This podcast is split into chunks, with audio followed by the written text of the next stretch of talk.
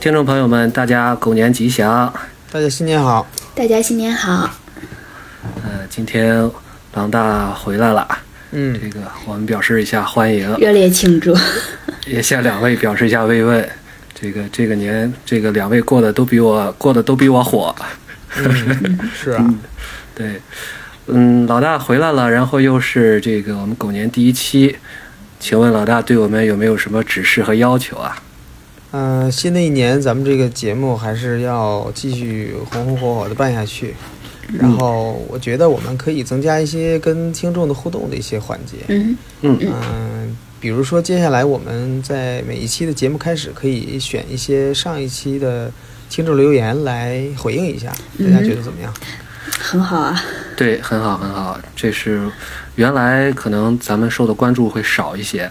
呃，现在基本上每天上去看呢都会有留言，有时候留言的不是特别及时，而且这样一留言呢。通过这样公开、公共的方式说出来，可能会让更多的人听到。我觉得也是一个蛮不错的事情。对，就是就是我们也可以对，咱们也起到一个搭建桥梁沟通的作用。对，让让更多的嗯听而众且去确分实享对我们的想法。对，确实有一些听众留言提到的一些问题和话题也是比较有意思的，我们也可以对展开的对再说一说。是这样的。好，按老大说的办。这个我们这期这样吧，就是我感觉，呃，伊夏兰的故事已经结束了。嗯哼实际上这个系列呢也挺尴尬的，呃，故事啊，还有这卡牌好像都不是特别的这个讨喜。对，不只是尴尬，而且干瘪。嗯这但是咱们下一个系列就是多明的系列，可以说是这个众望所归啊。嗯哼，所以我们就干脆这期这么讲吧，就是伊夏兰故事结束了。呃，我们看到有一位又有一位朋洛克他离开了家乡，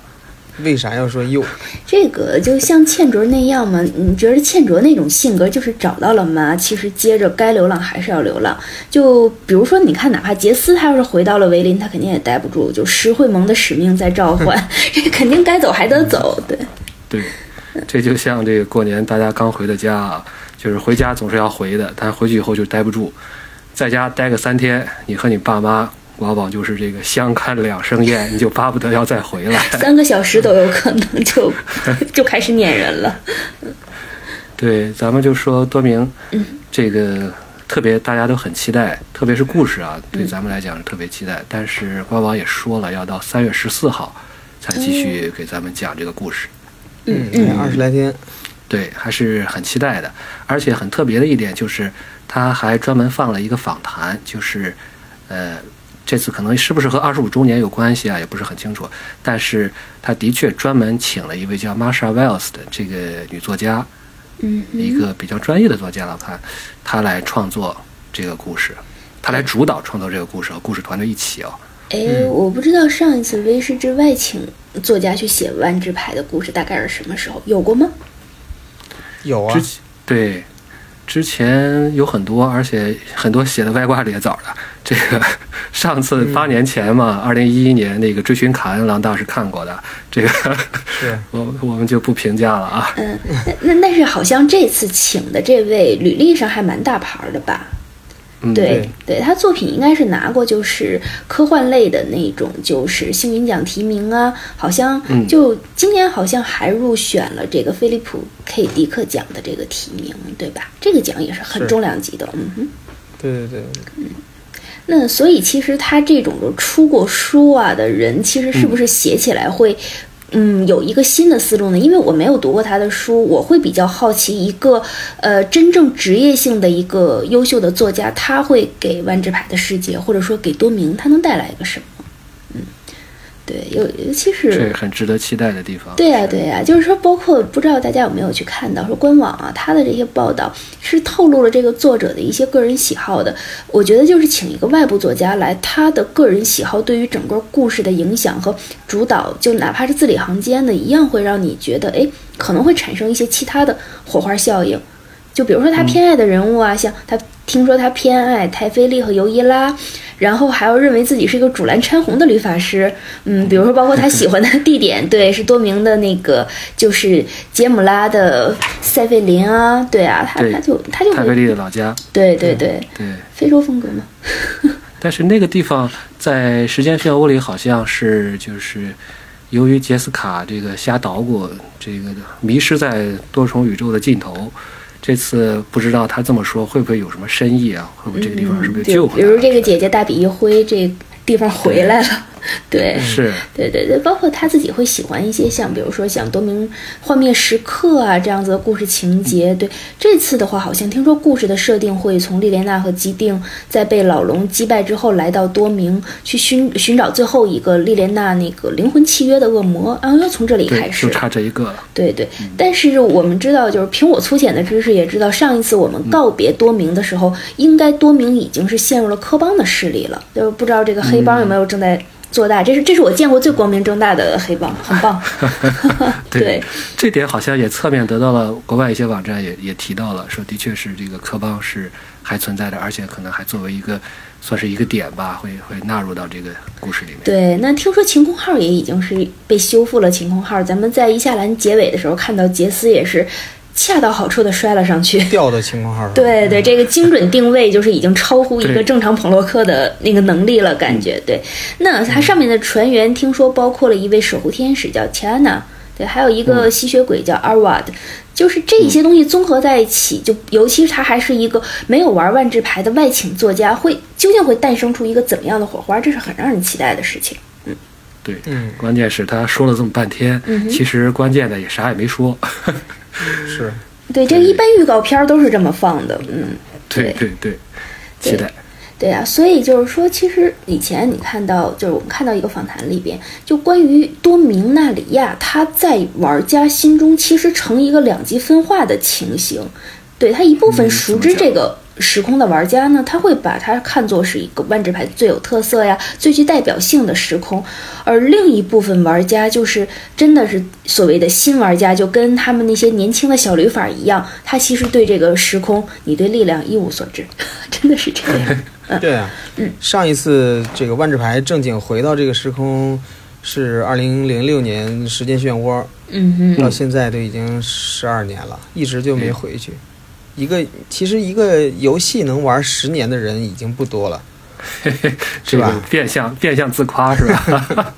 咱都不光玩了快二十年了，这个咱们光翻译组成立都十年了。哎呦，你你们这些人我不说了，倚老卖老的。其实很，咱们很多听众真的他们都是新玩家，这是有大好前途可以去培养的青年们，不要去、对，不要唐掩老师，埋。你属于青年一代，青年一代，对对，哎呀，就你是有前途的。 简直了，被你们打岔儿。其实我们说回来，那些访谈采访者问作者，他说嗯的就是如何平衡这一点，就是对于既是一个最熟悉，又是一个最陌生的时空。他的回答其实还是蛮好。他说他拥有这种给在既定世界观里边写故事的一个经验，他觉得他会尽量平衡不同粉丝的不同需求。不过刚才对对断章提醒之后，我发现这句其实也啥都没说。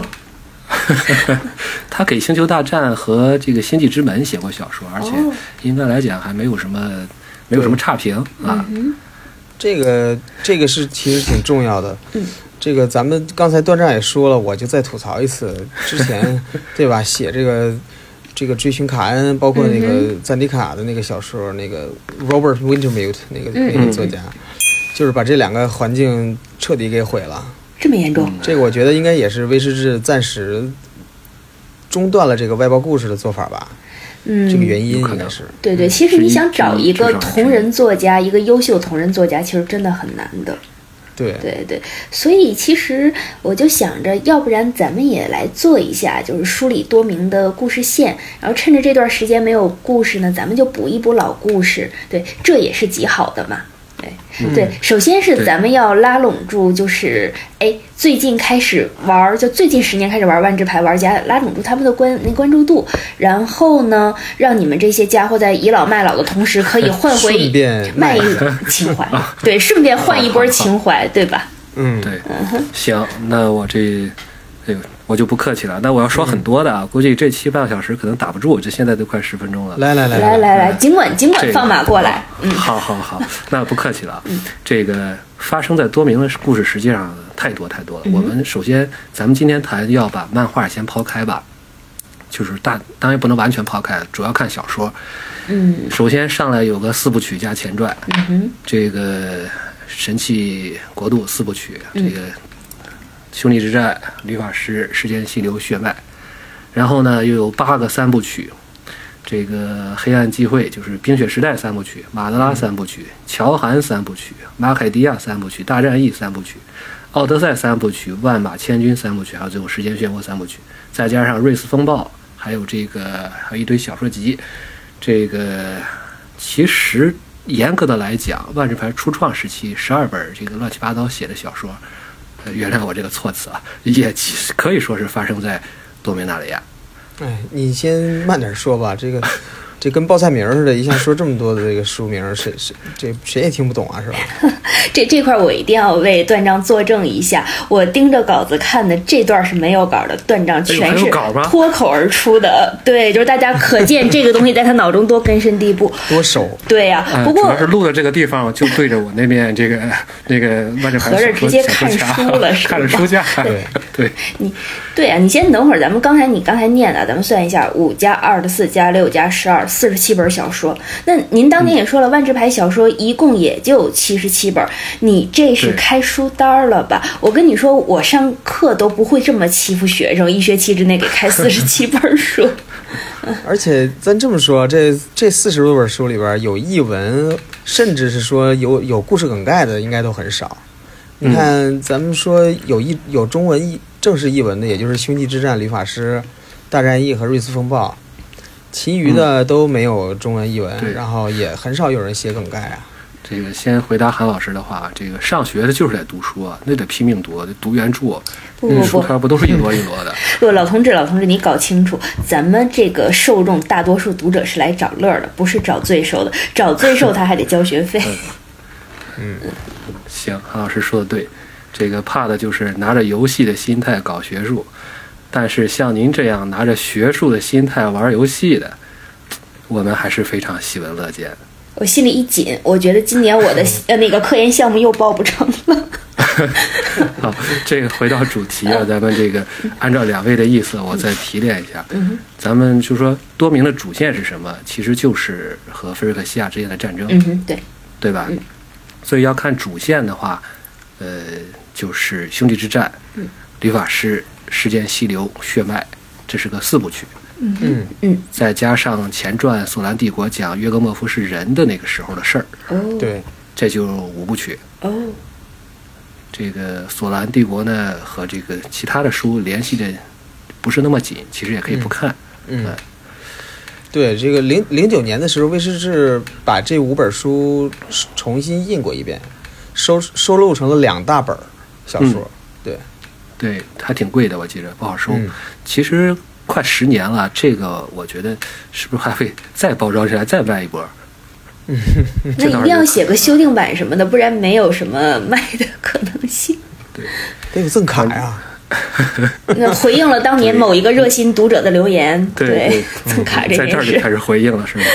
哎，又打岔，你看，哦，错了这个错了，嗯后边的故事还很后边故事还很多呢，就说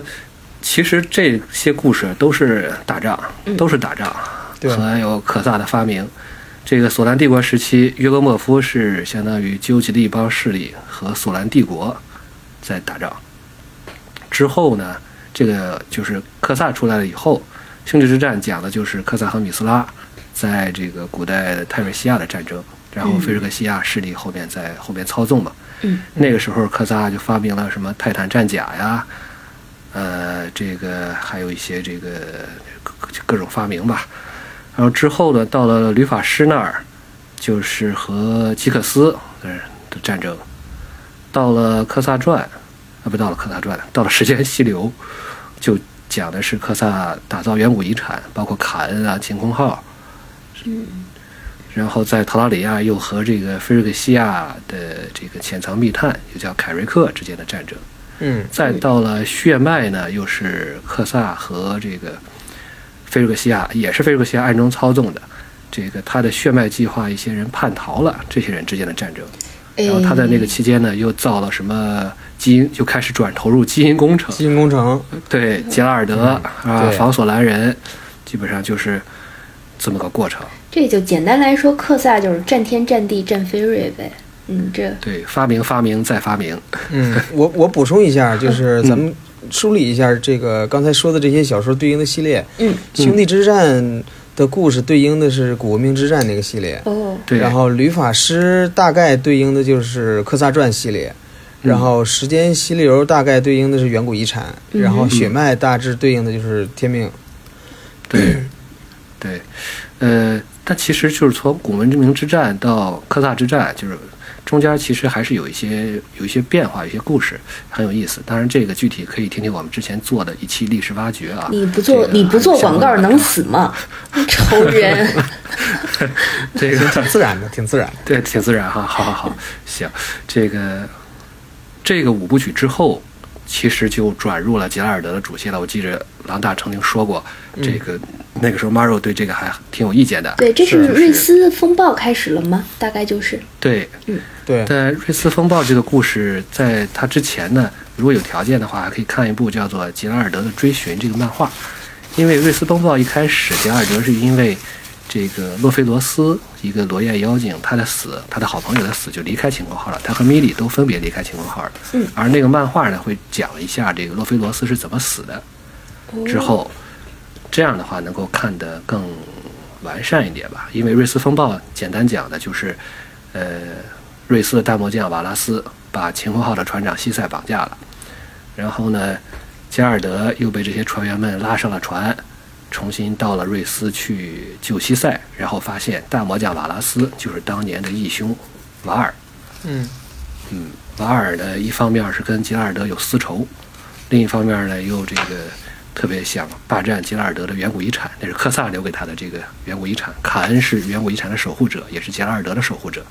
所以这两点呢哦就被菲鲁克西亚利用了。说的挺热闹。那么问题来了，这样的故事到哪里才能看得到 呢？你这是逼我做广告是吧？ 托儿呀，谭老师。太过分了，我是被你带坑里去 了。呃，这个故事其实不是很好找，网上流传了一个电子版，实际上是一个阉割的版本吧，就是不全，嗯而且呢，有些改编的程度也比较大，嗯哼但是大家可以去喜马拉雅听，有人念，我我拒我拒绝听嗯到这句这就不话。说 了，广告来了， 对，广告来了，后边儿这就是。呃，瑞斯风暴刚才再提一句，它就是一个呃小说集，嗯它是很多很多小这个故事小故事串起来的，而且呢，它大致上对应的可以说是这个四个系列，嗯哼嗯呃，晴空号传说，呃，天罗城塞，暴暴风风雨雨、还出是瑞斯记，出瑞斯呃，记嗯这个顺序我记不大清楚了啊，呃，反正就是它对应的是这四个系列。之后到了马凯迪亚系列就比较规整了，马凯迪亚是个三部曲，嗯哼这个我插一句，马凯迪亚，马凯迪亚其实标志着一个就是随这个肥包发售小说的这个时代，嗯，从马凯开始，系列叫什么小说就叫什么。哦，这对样，这个这个做法一直持续到拉热。对，呃，所以之前我们说的这个《瑞斯风暴》啊，还有那个《神器国度这》这五这些书就没有特别对应的系列，但是从对马凯对迪对亚开始就好对了。呃，简单说，马凯迪亚的故事讲的是吉尔德不是把西塞从瓦拉斯手里救出来了吗？嗯哼这个乘船逃往了乘着晴空号就逃到了马凯迪亚。嗯哼但是瓦拉斯呢没死，伪装成他们中的一员，就想再次在马凯迪亚杀掉吉尔德。嗯哼呃，最后的故故事最后呢，肯定是杰尔德人这些人修好了飞船，解决了马凯迪亚的这个问题，嗯呃，但是也发现了马凯迪亚有个秘密，嗯哼就是这个时空实际上是菲瑞克西亚攻打多明的前哨站之一。嗯，我记得有一张牌叫“地底机库”，就说明他就说他们发现了地下有很多菲瑞克西亚的战舰。嗯，哦，这个是不是有漫画？我怎么觉得我在营地看见过？对，有一个很简化的漫画，是营地好像是有两位，一个是三四五，一个叫芝诺，两位朋友和我们一起一块儿一块儿翻译的。哦，呃，其实后面还有几部，就是《宿敌》和《预言》也有相配的这个漫画。嗯，那时候做的还挺好的，对吧？小说配漫画，对，就是这三个小说呢，实际上没有现在没有很细的这个梗概，没人写嘛。但是看这三部漫画大体也能明白，就是说宿敌讲的就是秦桧浩当时可以说是仓皇逃窜，嗯离开了瑞斯，对，落下了两个船员，一个是寇维克斯，一个是尔泰。哦，后来《宿敌》这本书呢，就讲了克维克斯是怎么在这个瑞斯因受到了诅咒，变成了新任的大魔将。嗯，然后尔泰是怎么被这个腐化的？不是有那张牌嘛？腐化的嗯尔泰。对，预言这个书呢，就相对独立一点儿。它这个预言讲的是凯尔顿人的预言，嗯，就是那五个风，哦，那个翻译超对棒啊，那个很有感觉对翻译的，嗯对对对，这个故事讲的就相当于和晴空号没太有关系了。他和他讲的是泰菲利、巴林、雷安在菲瑞克西亚入侵的时候是怎么应对这个多明纳里亚一场内战的。嗯是凯尔顿人打杰姆拉，就是打塞菲林，嗯哼，相当于是这个大敌当前，先要解决内忧、内战。这这我再补充一下，就是《预言》这个系列，其实，在 Maro 看来是一个在机制和背景故事上，就是和前两个系列比较脱节的这个小第二个系列，就小系列，也是被认为是继《家乡家园》之后设计第二差的这个系列。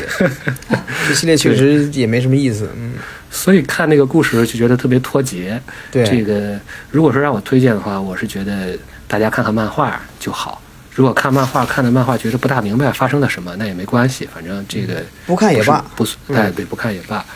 之后呢，就是我个人挺推崇的这个《大战役》的三部曲。嗯对，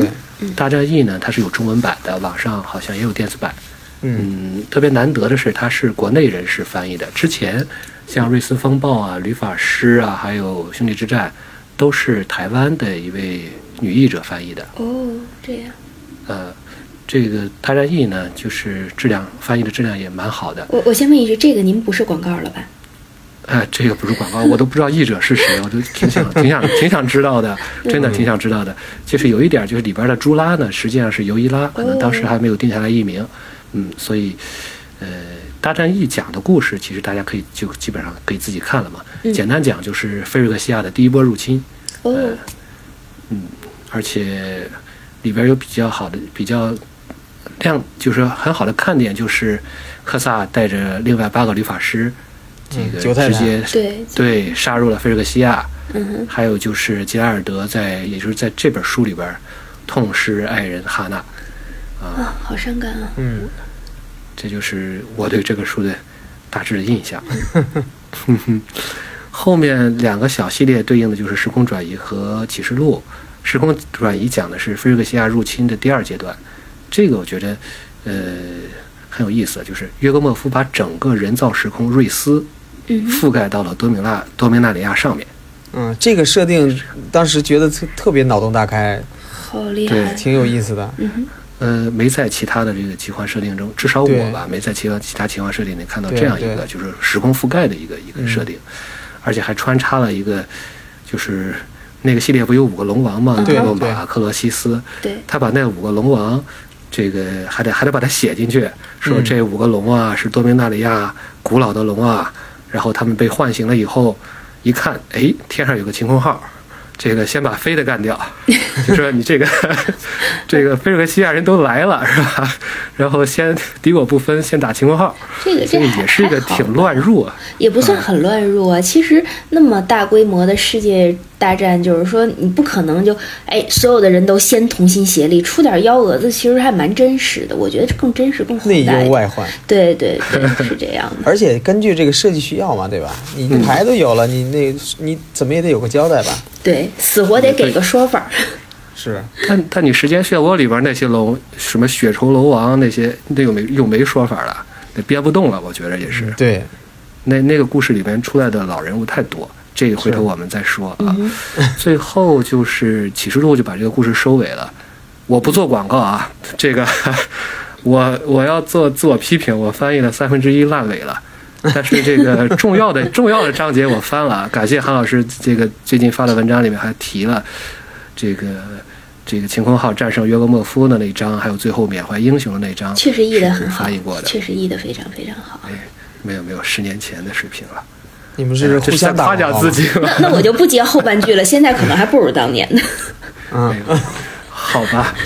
这个再书归正传，啊就说四十多四十多本小说，实际上刚才咱们提了十一本，嗯，而且十一本也不用都看，就能把这场绵延四千多年的大战看完，所以说我觉得还是没毛病、啊。 不不不，十一本挺多的，你考虑一下大家的那个接受能力，再减减，再减减。这个你应该，韩老师，你应该鼓励学生多看书，这立场不对。减负嘛，不是？嗯就素质教育，这个， 好好好。如果要再看主线中的主线的话，呃，兄弟之战、理发师，嗯哎，我能再加时间溪流吗？我也翻了三分之一了。哼，我我嗯，你先翻完再说，这广告先翻完再植入，就是懒得坑给吐你槽了都， 坑给你留着，你先译了再说。对，然后再看或者再听《瑞斯风暴》然后再看《大战役》，呃，《时空转移启示录》也看看吧，也不能再剪了，是不是？这个对端战这个书单还是相相对来说还是比较现实的，《兄弟之战》和《理发师》都有中文版嘛，嗯哼，对，狼大店里有卖，我也来做啊广告。 互相打广告，谢谢啊。，对， 《瑞斯风暴》也有中文版，而且你是在在电台有在那个朗读，然后咱 们、咱们电波课也有转发，对吧？我也给你打广告，我要掀桌了，你俩。这个还没完呢，《大战役》也有中文版，到时候对这大个战役狼也有大中文店里版赶紧上架。 行行行行行。 然后《时空转移》没有中文版，但是启示录启示录断章翻译了。 哎，谢谢广告啊！什么广告？你这个老翻译翻译一点儿，然后就烂尾，是怎么回事儿？你看对吧？当年这个洛温，我跟 Cloud 可是翻译完了的。嗯，这个我错了，这这主要其实也我找个理由，就是还是 I have a dream。这个人家说了，这个想出版你就别都翻译完，你翻三分之一，然后看有没有人给你出，不然你很被动。你看你这儿都翻了，结果我在淘宝上看有人拿你的书整编以后还在卖钱呢。你这还想出版呢？你这太膨胀了！今天必须要好好打击你一下。不是新年嘛，新新年咱这三个 big 啊，这个别人说，呃这个怎么说呢？就是咱们卡拉德许摄影集团出版了，自己做广告总行吧，是吧？这是是 dream come true，啊梦想成真了。嗯， 嗯哼，十年前的梦想，真是这嗯哎打岔水平大家都挺 高，我看越说还越没说完，咱们马上嗯说到这个收尾啊，收尾的话是《时间漩涡》的三部曲，嗯那就是从旅法师时代进入了彭洛克时代。对《理发师》就是《时时间漩涡》这三部曲，可以说是一个承承上启下的一个一一段故事。解解释一下，就是过去的这理发师是神，就是他们想干什么就干什么，想变什么就变什么，就是对无所不能。然后嗯，但是后来呢，这个设计团队就发现，想把他们做成牌做不出来啊，因为太强大了。嗯，所以说，他们想把这个能能做成彭洛克牌呢，所以就通过时间漩涡里这个故事找了个辙。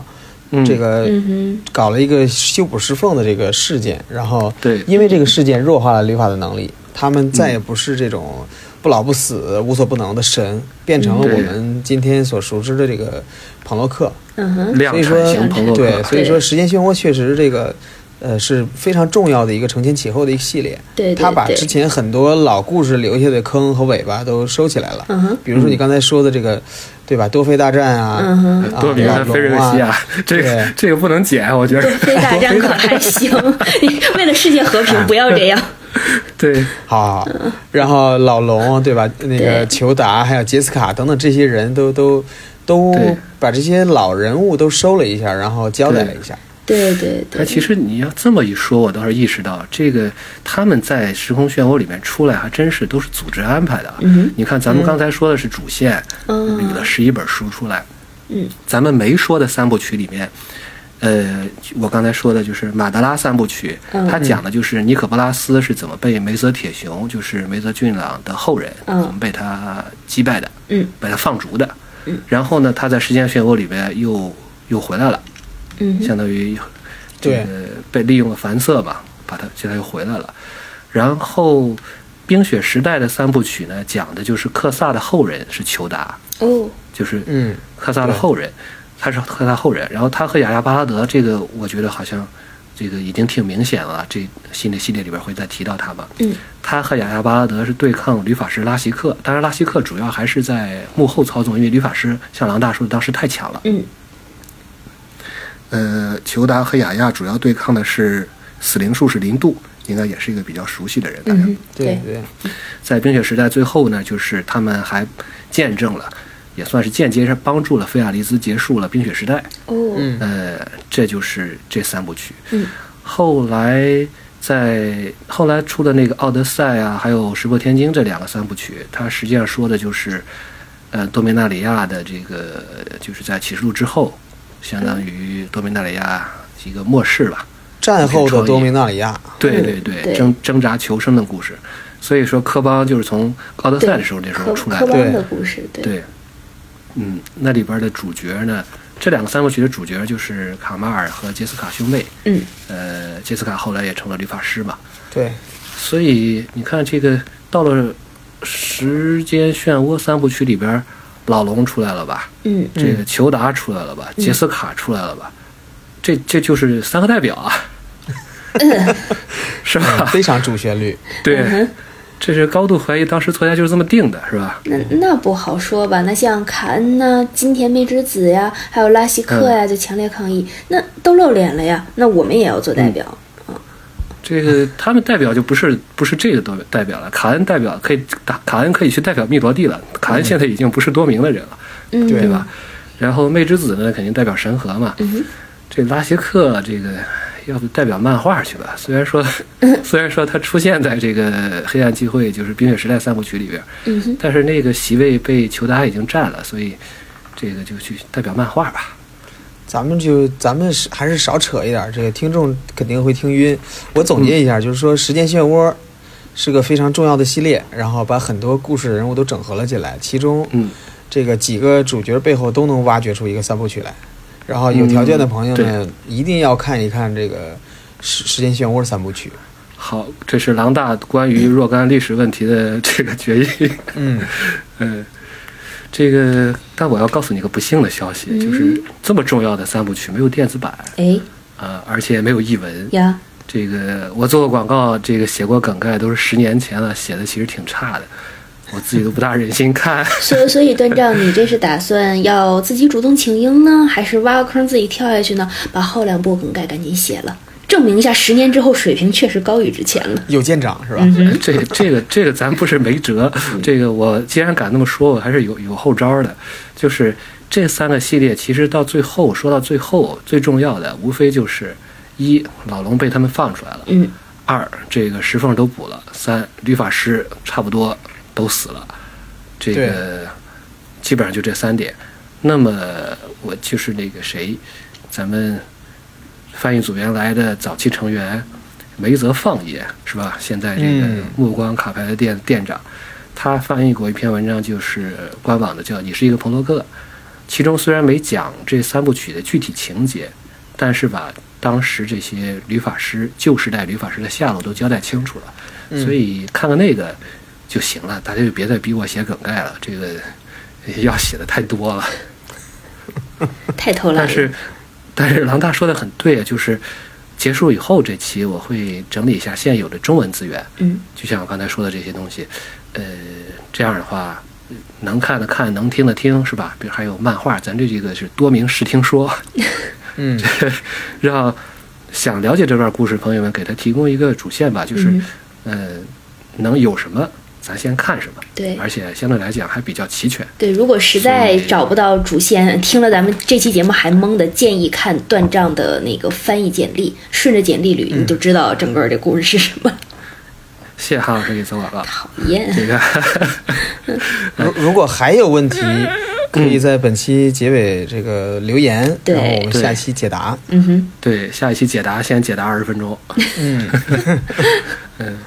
哎呦，今天其实有点超啊，是但这是样还有点时间。嗯不行，咱们第一期总得有一个规定动作啊，就是许个愿，嗯是吧？狗节第一期许个愿，狼大先那嗯来。我先来啊。嗯许愿人家都是默默许愿啊。对呀，那我说一下内心活动吧。嗯，我的内心活动是许愿多米纳里亚设定集能够得到出版。哦，鼓掌这个鼓掌好，这个很好啊。嗯这对个，好，那韩老师，那韩老师 呢？呃，我许个比较现实的愿望，希望段丈嗯把《时空漩漩涡》三部曲的 梗概、雅亚巴拉格和裘达那个什么三部曲的梗概，反正就是你推荐的没有写的梗概，都赶紧写出来。还哎有还有时间溪流的全文和启示录全文，赶紧补完。 对，补充的非常好，你们这坑坑死我算了。这个认许的行。我看行，我看行。哎呦，这真是最后一句话都没有 了，我只能说大家再见，连许愿的空都没有。嗯，那好好，我们呃下期，那那咱们就下期再见。好的，各位，好下的期再见，嗯，拜拜。拜拜。哎，好坑啊！